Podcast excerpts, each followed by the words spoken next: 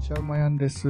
一服です。あのー今現在、冬真っ盛りじゃないですか。もう真冬。もう来た。もう来たわ、真冬が。先生の大嫌いな。ねえ、毎年ね、毎年。もう秋が終わると、一服先生はもう冬眠したいって毎回言うんですけど。うーん、うーん。なんで許されへんのか理解できいませや、ん別ね。に許されますけど。え、許される ほんまにその代わりもう死んでるかもしれませ んよ。栄養いや、ほちょら、じゃあダメじゃん。そんなね、冬、私もまあ冬はそんなに好きではないんですけど、一服先生ほどではないですけど、そうやね、そんな。まあ一つ困ってんのが、おうあれですよ。静電気です よ。もうね、僕本当に静電気がえぐくて、 もう、人間発電所かっていうぐらい、確かになんか、一人、うわっとか言ってるよね。あの、パチぐらいで済まへんっていうね、パチーンとか、でも静電気ってそんなパチやろ私、あの、何回もあ の、火花飛んでますから。で、あの、グッズあるんですよ。あの、車のキーにつける、こうあー。放電させる。はいはいはいはい。それを持って、うんこう、車乗る時にピッとね。うん。先に触っとつけるく。触ると、うん。放電される。で、放電っていうことはよくわからないですけど、それをした瞬間にまたパチーンっていくんです よ。だから余計なんか自分でうん。やってるみたいな。いやそれはもう、きべちゃんのあの、オンザウェイとかに質問した方がいいやんけんやって。あーそうやね電気の仕組み。だって普通に考えたら、溜まってた、なんか電子だかなんだかがそれで流れて、アース的終わってるはなずだよって、ことアース的な感じで行くっていうことでしょ文系二人が今適当に言いましたよ。それをなんか今、修学科学もよくわかってませんよ。なんか自らなんか電気を放出してるような、うまやん、でも確かバに、ね。ッチコーン行くんですよ、火花飛ぶぐらい。いや、今ね、やっぱり真冬ではい乾燥してるから、全然私もなるんよ。うんあのー車に乗るたび、降りるたび、バチバチやんねんけど。人対人でもすごいじゃないですか、僕。そう、レベルがやっぱ違うみたい で、なんていうか、なんかの、一服さんとの受け渡しとか、物の受け渡しとかだけでもパッチンくるじゃないです人か。対人でそもそもそんなに静電気っていく車やん、やっぱり一番は。うん。ドア、それぐらいやん。ううんまやんとなんかほんまに、あれ何やったっけ受け渡しするときさ、バチ って、えってなったよね。これ、でもおまやんも言ってたけど、何ストレス体質が関係してんのみたいなことを書いてたな。なんか、マイナスイオンとプラスイオンがあって、プラスイオンがうん溜まりやすい人が、みたいな。なんとなくこれもふわっとしてますようくい皆さんうくさいなと思いながら聞いてたけど。でもよく滝に行ったらマイナスイオンがとか言うやん。だからやっぱマイナスイオンは癒し系なやつでな、んとなく見えないものに私ね、もうアホばっかり、アホな 話。斜め45度下から見る。もうね、歴史の。話してる時と全然切れ味違いますけどね。ちょっとこのあれなんかなんとかならんのかな静電気対策をなんとかしたいんですよね。あれって手のハンドクリームとか塗って湿ってるとかではないよね。空気が乾燥してるんだから。それも関係あるみたいなの書いてた。あんの夏にうん。起こらないのは、うん汗かいて湿ってるからみたいな。空気の話じゃない。空気の湿度じゃないの、それは。空気じゃなくてその人の人間の、うん。ほんならお前はめちゃめちゃハンドクリームこまめに女の子みたいにちゃんと塗れば、ちょっと防げるんじゃん。うーん、かな。でもベタベタなの嫌やん。なんか、あれいいそ解れで決策じゃないすごそれく簡単。なんかね、うんもう車乗るときと降りるとき、もう2回怖いんですよ。ギャーって言ってるもんね。なんか、想定できることやから、車乗るときとかって。まあ、うん来るぞ来るぞと思ってたら、あー、またパチってなったわ、みたいな感じで私たちは受け止めてるんですけど、う。うんまいは分かっててもギャーって言ってるもんうね。ん。スマートキーのうんうん解除ボタンを押してリモコンキーでうん。うね。ん。で、扉に触れないとうん入れないから、もう小指と薬指だけでこう開けようとする。そっとね、そっとね。めっちゃ面白いけどね、あれ見てたら。なんか解決策があるといいですね。ちょっとね、教えてほしいです。ストレス体質体質を改善する。大切。そこ使わないよ。そこ使わないよ。体質を改善する。。でもそんなストレス溜まってるように見えへんけどね、本人はいや、そんなことない、うあまいやん。そうんそんなこ奥とない様が、奥様だけ奥様に。が言う奥様が奥様だけうにん。ストレス溜まるんか。。まあ、それもあると思います。 否定はしないち。ょっと、これは教えていただきたい。いい解決策があれば、ぜひ、どうはせい来年の冬も言ってますからね。はい、はい。よろしくお願いしということでおます。願いします。うまやん一服のやいやいレディオこの番組は関西人うまやんと一服の夫婦が好きなこと日々感じたことなどに何でもやいやい言っていくポッドキャスト番組ですあくまでも2人の独断と偏見で述べている部分もありますのでそこはご容赦くださいそれではそろそろ始めましょうタイム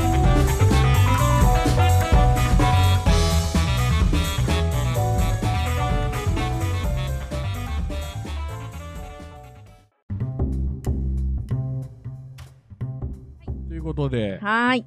一服さんのマイクの、ね、一瞬で分かったスかイらよかったよッチね。を切ってたっていう、ね。あぶなーい。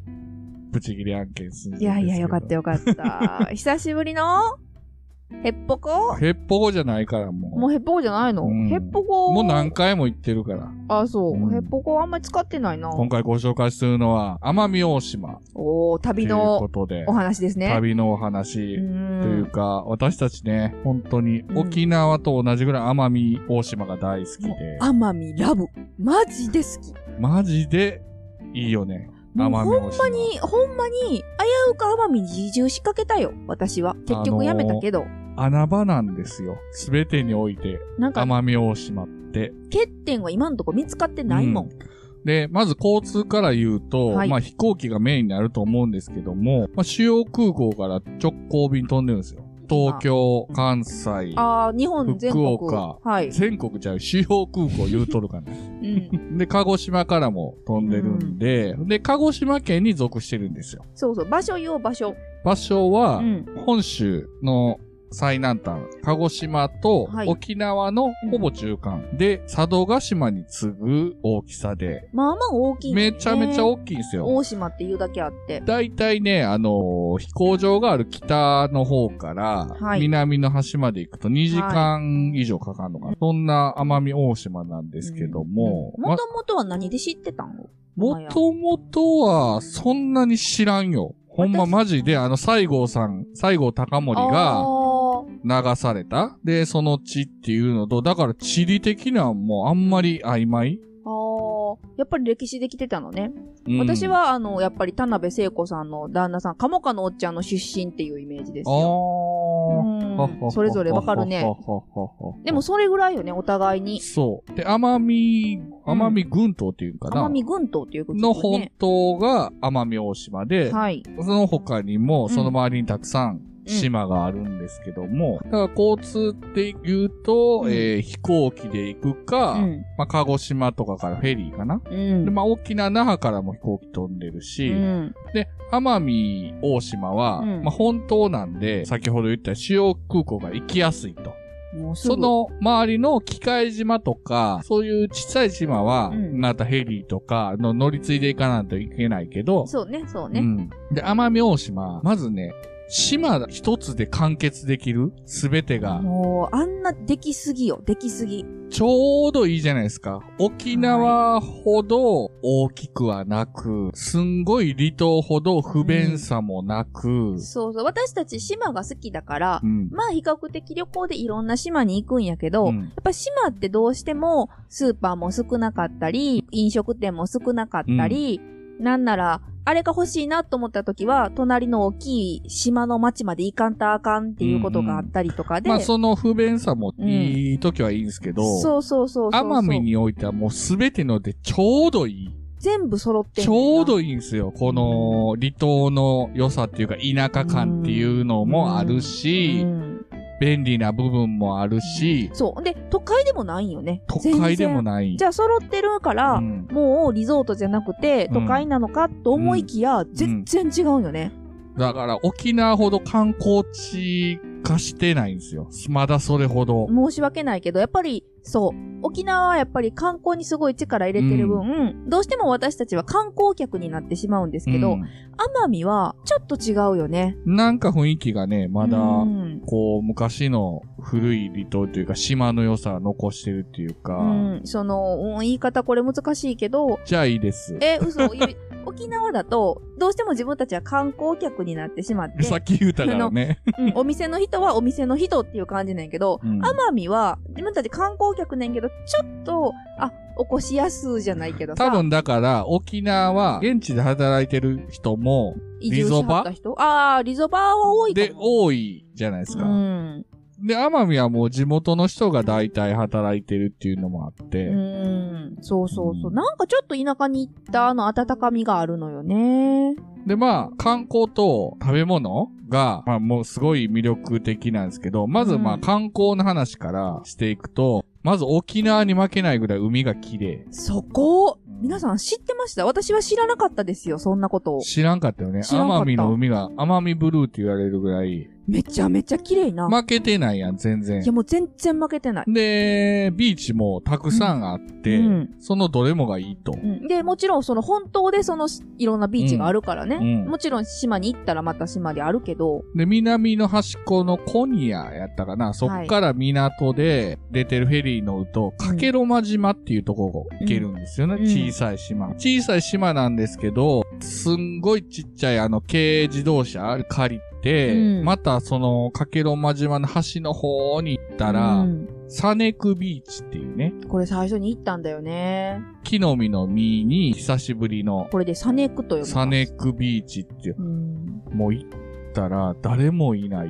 ほぼプライベートビーチで真っ青なブルーで、割とシーズンに行ったよね、私もうたち。シーズン、シーズン。で、穴場やとは聞いてたんやけど、うんうん本当に人がいなくてさ、うんで、やっぱ、奄美とか沖縄って台風あーすごいじゃないですか。はい。で、その代わり、本州より梅雨が明けるの早いんですよ。早いね、早い早い。まあ、6月の中旬か終わりぐらいそうやね、後半にはもう開けてるんじゃないの、うん大だ体。から、その6月の後半ぐらいとか穴場なんですよ。うんうん梅雨明けしてしばらくは本当晴天が続くんで、7 7月とか、うん7月の連休とかね、8月まあの夏休夏休みはねみとか、うん、もうすごい高いじゃないですか、沖縄。うんまあ、奄美はそうでもないですけど、だからその6月に行くのがね、穴場。最初に言ったように、直行便で行きやすいから、なんなら土日でパッと行って、満喫しても帰れるからね。そうそうそうそう長期の休み取れない人に一も行きやす泊い。二日で十分行ける。うんだいたい僕ら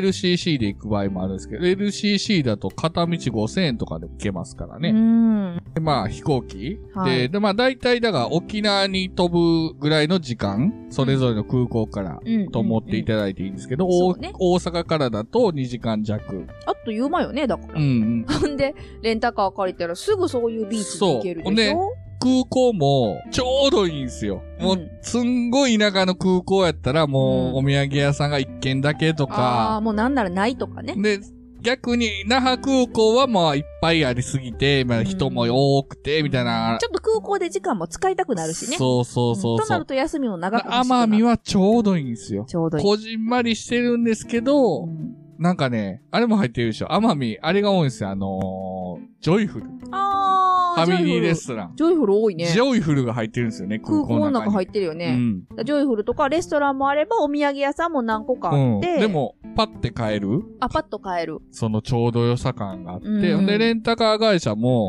主要なとことローカルな、うんそれぞれ揃ってるんで、もう5分ぐらいで大体借りれて、うんで、そっからうん観光に出かけるんですけど、うん空港が大体奄美大島、あの、北に位置してるから、そうね、そう、ね。そっから大体南に南下するんですけど、うんまあ北には、あの、謝る岬っていうね、はい。岬があったうり、んどもり海岸ああ、ここも綺麗だった。ここも綺麗よねどもり、ともりともり、とも土りかにな、土に盛る、土を盛るって書いて、いやー、本当に綺麗だった、ここも。ねうんそっか、ら、えー、南下していくんですけど、うん一番こう、主要町街一、番まあ、繁華賑街やかかな、な。賑や、繁華街まで行かないけど、賑やかな町っていうのが、うなぜなぜ地区。台風のそれこそ中継でたまに出るよね。そうやね。うんまあ、そこが主要な町なんやけど、はい。空港からだいたい1時間ぐらい。そうですうね。んう。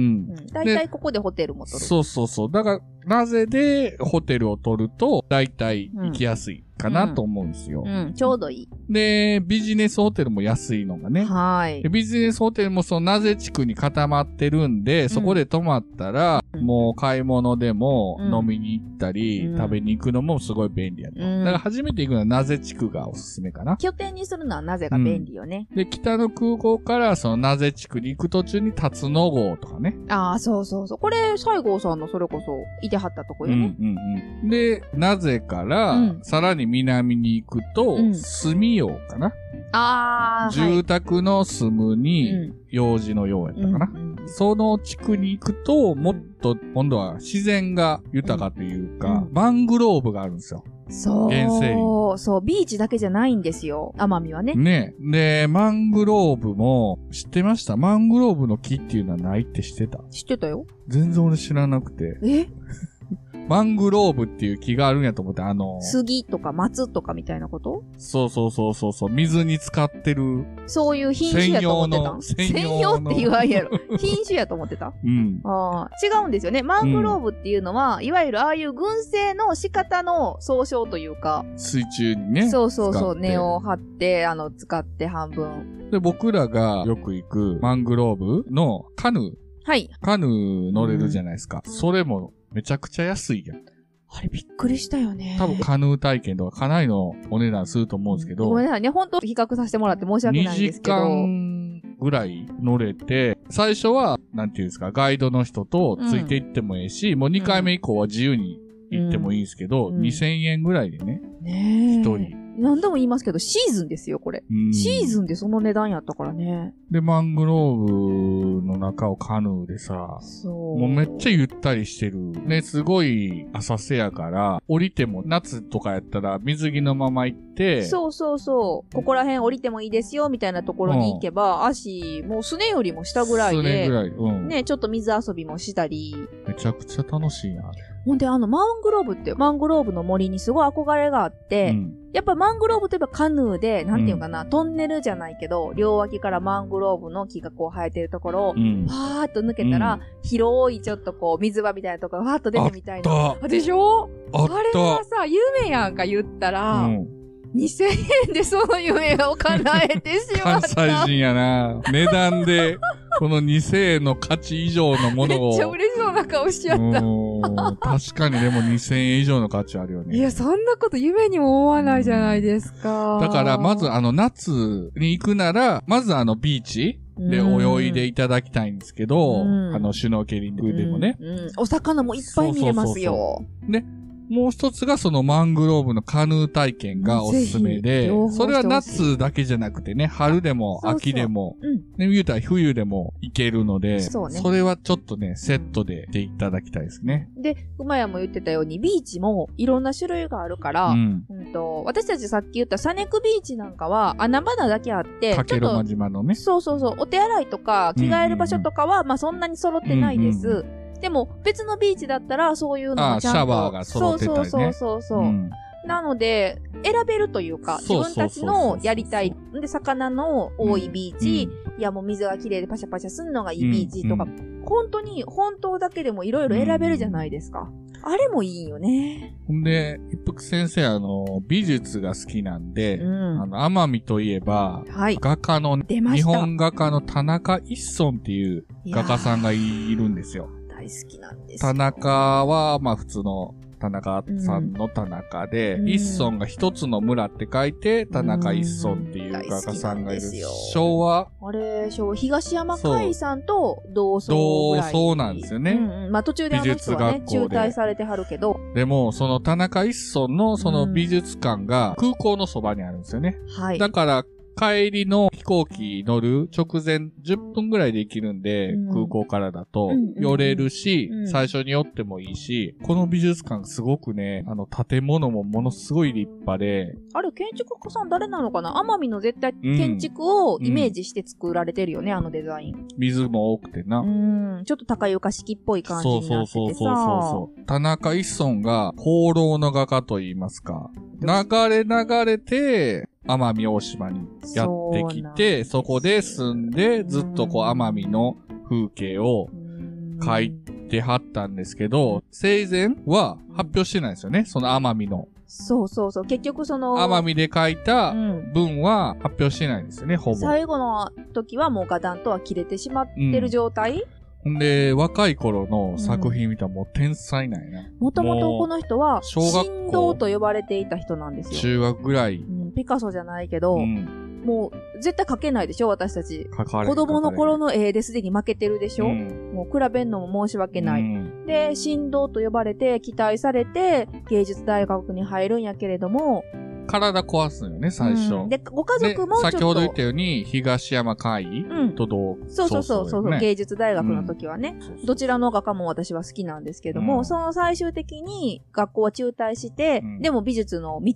は諦めずに、うんうん自分の芸術を極めていく中でう、ん奄美大島に行くんですたよ。どり着く。うんうん、で南の風景に惹かれていくんですよ。でも言うても、その当時は無名の、そんなに知られてない画家さんやから、結局、画壇では評価されなかったのかな一番の最時は初だけですよね。最初の若い頃に、こう、入選とかしてる。そうそうそう。で、一時期評価されない時期があって、で、どこまで発表する意思を持ってたのかうんわからないんですけど、結局もう発表しなければあんなのそうそう評そう価される場がないから、絵でお金を稼げない。うん。稼がない。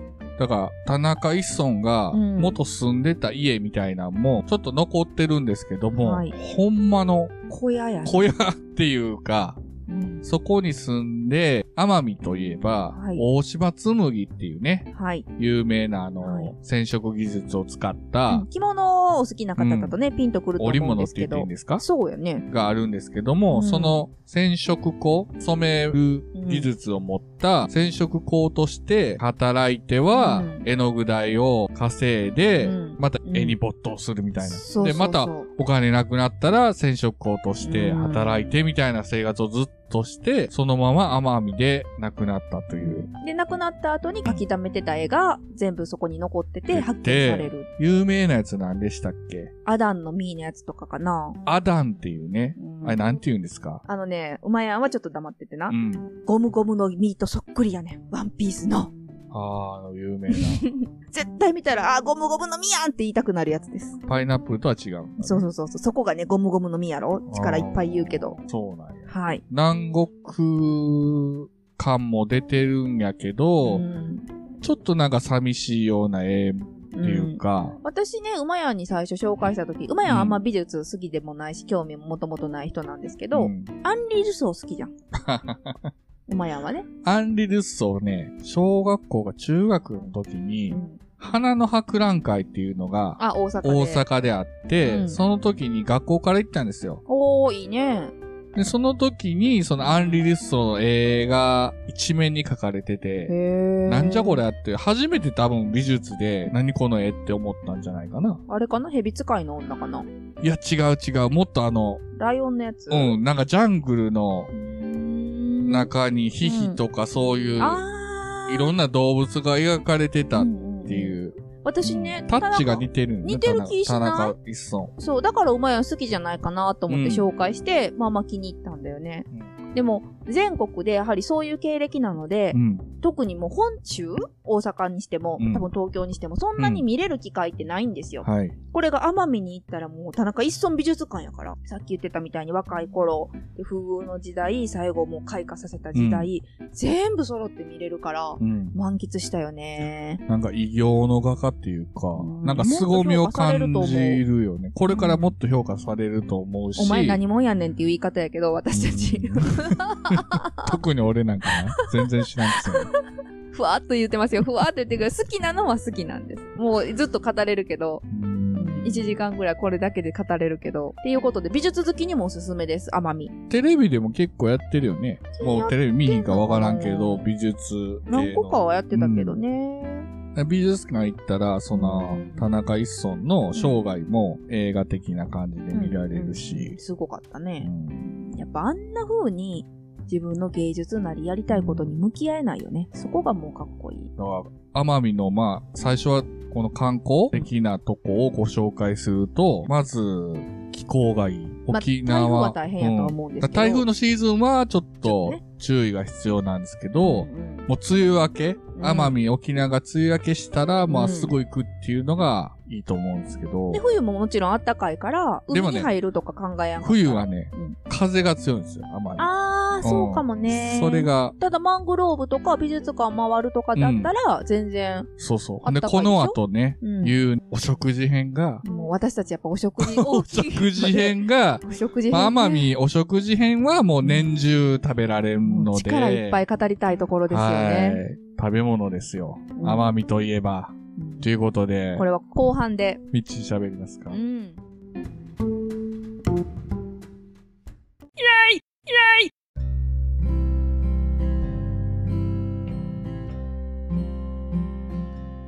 はい、ということで、は奄美大島の魅力をまずは、はたっ。ぷりと話させていただきましたけども、はい。いやー、もう最高の場所ですね。はい、メールの方がだいぶいただいてますので、はい。ここで一つ読まさせていただきます。はい。えーっとではまずはい。じゃあ、まず私の方から、はい。えー、あやなさんからいただきあ、ました。あやなさん、ありがとうございます、いつも。ねえ、いつもありがとうございます。いろいろ心配もしていただいてるあやなさんですが、はい今回はちょっとあの抜粋してご紹介しますね。はいはい。こないだのあの引っ越し前哨戦のお話の反応ですね。はいはい。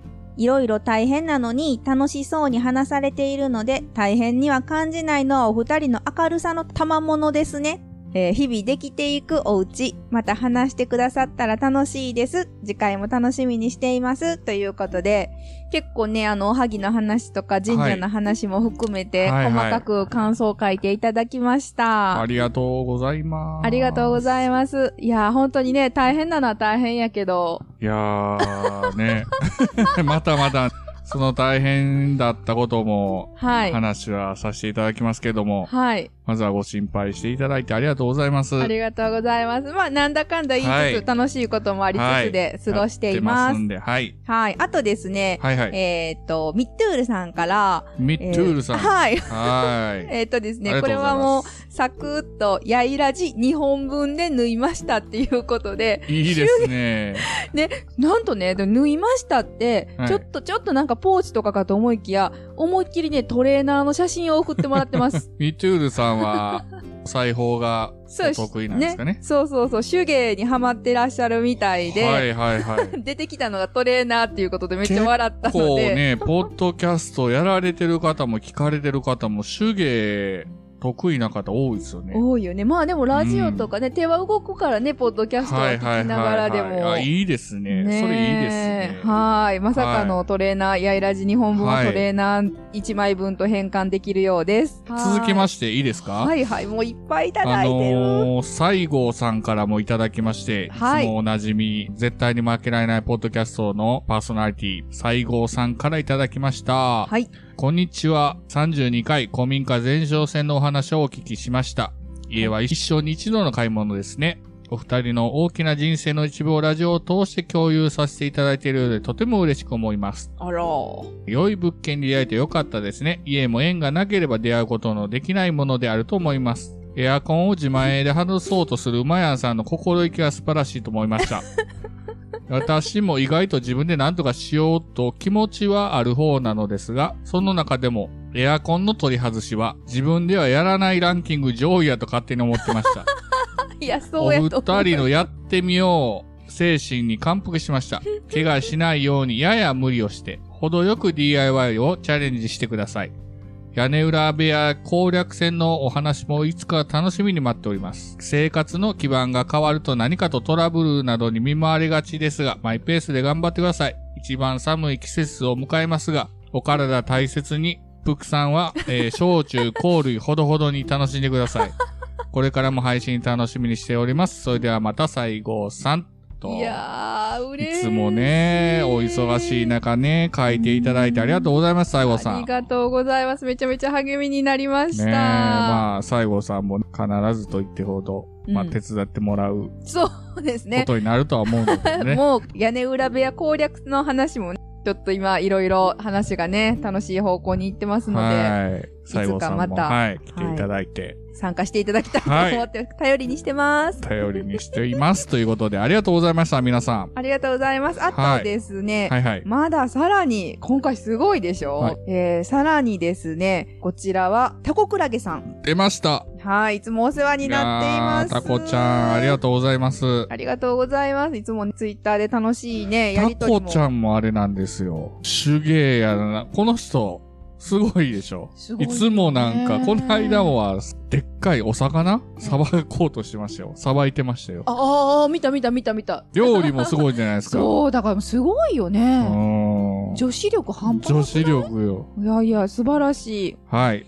タコクラゲさん、えーありがとうございます。ありがとうございます。メールの方が、もう2月ですが、明けましておめでとうございます。おめでとうございまおすめで。とうございます。いつもお耳がお世話になっております、タコクラゲです。えー、ネーポン推し会聞きました。私はネーポンの存在を知らなかったので興味津々でしたよ。私の推しジュースは、ジェフのオレンジジュースです。ジ ェフ。聞いたことないな、ジェいフは。やー、びっくりしたよね。えーっていう。えー沖縄のファーストフードは、うん。あれ私これ読み方わからん。A&W。あるよね。あの、ハンバーガーでこれすか正式名称、そうそうそう。ルートビアやったっけルートビア売ってるはいはいはいはい。 A&W じゃないのこれ。なんて読むんやろスミスウェストンみたいな。なんかね違うなんか絶対違うだがまあいいや。これまあいいや。はい。はい。えーが有名ですが、ジェフもおすすめですよ。今もうすぐ飲めるので、全然懐かしくないですが、 あの果汁を感じないオレンジが大好きあなんあー、です。いいですね。 はい。オレンジ調合担当が一人しかいないらしいよ、笑いっていうことああ、勘やこなれ。これは勘やで。で。もうまたネーポン形式やで。これすごいね。結局はね、職人の勘なんですよ。そんなことああるでもジェフ今でも飲めるって言うから今度沖縄に行った時ちょっとね飲んでみたいよね。聞いていこう、タコさんに。ううん。果汁を感じないオレンジらしいです。うんえー、あと、子供の頃、ばあちゃん家の近くに小さな商店があって、はい。そこで売ってた玄米ドリンクが大好きでした。玄米ドリンク。ミキとほうは味が違うんだよなもっと飲みやすかった。ミキよりは飲みやすい。でもさ、ミキは白米でしょ白米。玄米やのにミキより飲みやすいって、もうなんかさ、 もう方分かれへん程式として間違ってるやんか。びっくりせえへん、こうれー。うんん。もっと飲みやすかったらしいいいんですね。いいですね。ねタえコグラギさんのその情報も。もうどこのメーカーかわからないけれど、うん。えー冬はコンビニのおでんみたいな鍋で温めてくれてました。ほうこほうほうほうの多分小さな商店さんでは温めて出してくれてたってことはでいすはいはね。いはいはいはい。えー買ったら瓶についている紙の蓋をおじさんが開けてくれて、うん。そんな売り方してる商店はもうないだろうなという懐かしいことを思い出しました。はいはいはいはい。えー、いいね。おっちゃんが開けてくれんねや。すごいよね。雰囲気あるよね。今の若い子やったら、そんな自分で開けるからやめてくださいとか言うんかな。いや、それはないよ。 それではまたメールします。ということで、タコクラゲさんからもいろんな情報がね、いいです今回いやー、はさ。すが、僕らもよくって言っていいほど沖縄には行きますが、ジェフ初めて聞きましたしシェフね、わざわざだって沖縄に行玄って。米 ジュース、玄米ジュースはもうちょっと分からへんよあね。ーわー教えてもらおう、今う度。んあのー、僕らよく行く、シーサイドレストラン。レストラン、うん。沖縄のね、はい海辺にある、ちょっとアメリカンチックなハンバーガーショップがあって、そこでスープだけ売ってるじゃないですか。ああ、売ってる。あれ美味しいよね。なんて言ったらいいんですかね。コンポタージュではないし、豚骨っぽいし、うん、コンソメでもない。ちょっコとンとろっとしてるんやけど。とろっとしてる独特のスープポタージュでもないよねう。んう。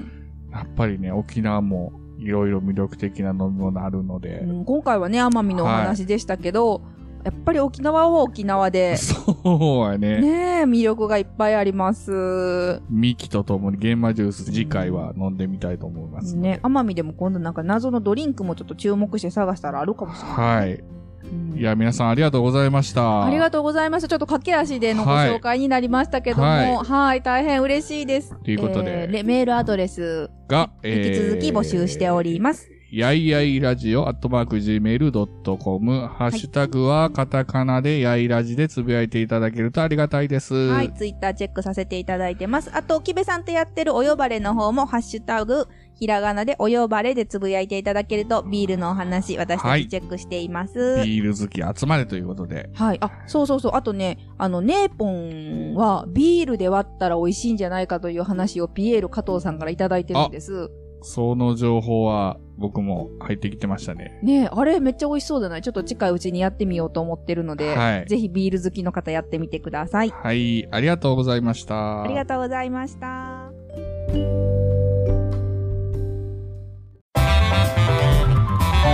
「